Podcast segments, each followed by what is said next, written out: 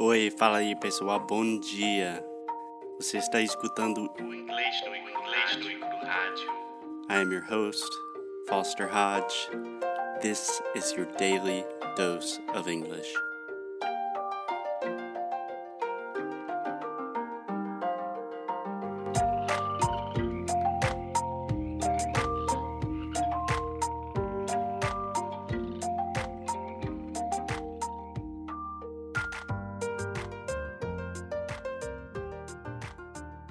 Olá pessoal, tudo bem? Olá Alexia, Oi, tudo bom? tudo e com você? Hum, tudo ótimo. É, então, hoje vai ser um episódio para iniciantes. E, bom, você sabe uma coisa que me irrita, Alexia? O quê? É, todos os meus alunos sempre querem dar nomes para. É, estamos no Uruguai, em Montevideo, tem uma rua hum, bem barulhenta, mas enfim. É, O que que te irrita? Quê? O que que te irrita? que, que, que? O que... o que que te irrita? Ah, que me irrita. que todo mundo, todos os meus alunos, Alex está rindo de mim, Que que o quê? é que é, precisam de nomes. Tipo, ah, presente perfeito. É, o passado condicional. Qual é essa?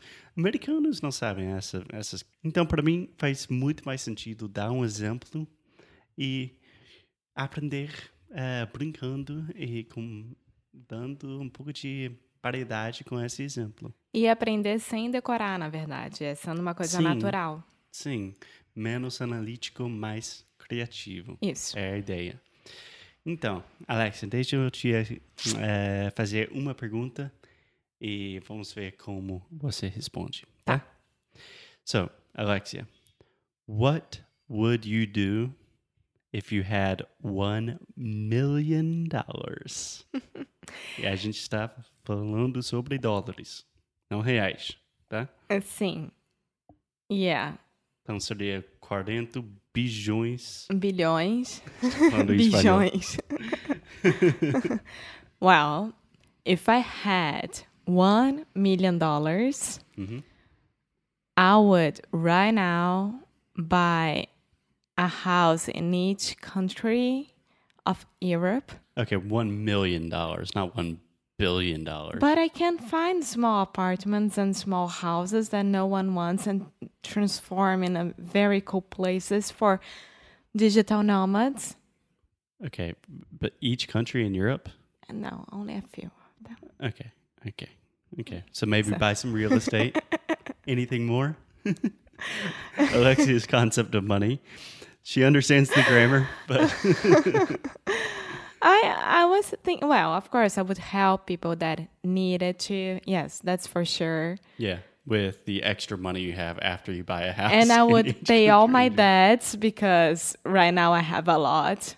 So Perfect. yeah. Perfect. Cool. Um, so, what would you do if you could suddenly, like automatically, right now, speak perfect French? You speak French well, but what if you woke up tomorrow and your French was perfect? Like, bonjour, salut, pif. pif I would yeah, spend a month. parfait, Parfait. parfait. I would spend a, an year, a year in France. So, if you could speak perfect French, you would spend a year in France right now. Yes. That's crazy. Why not? So, what would you do if you could speak perfect Spanish tomorrow? I would move to Buenos Aires and Montevideo for sure.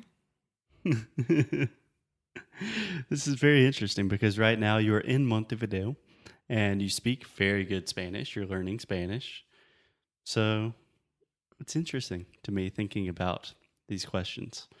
But the format, the structure of these questions is always what would you do if something happens, right?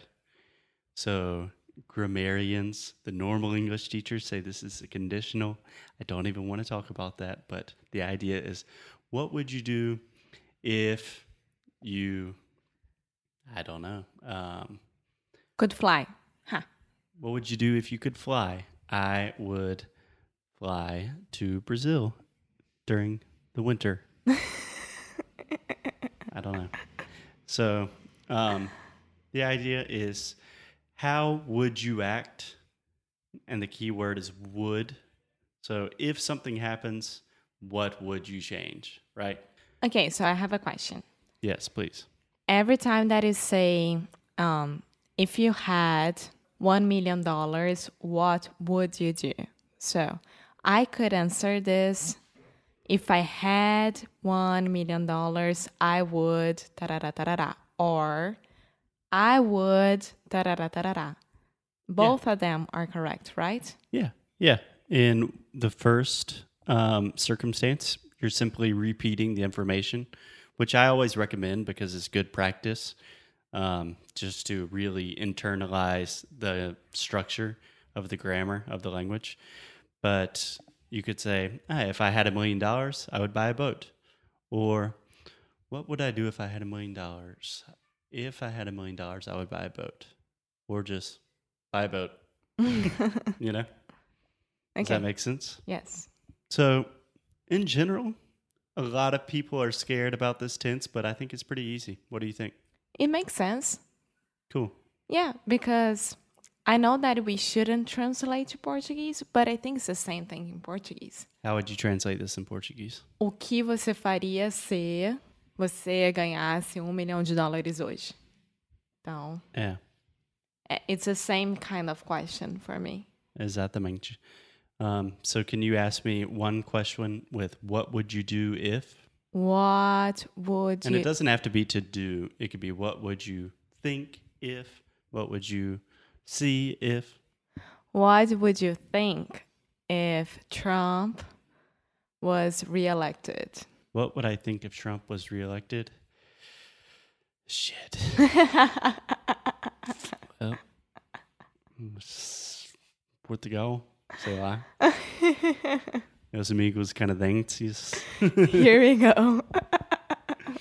okay, so Alexia, I think that's a good place to end the show for today. Mais alguma pergunta? Não, alguma só dúvida? Tá tudo certo.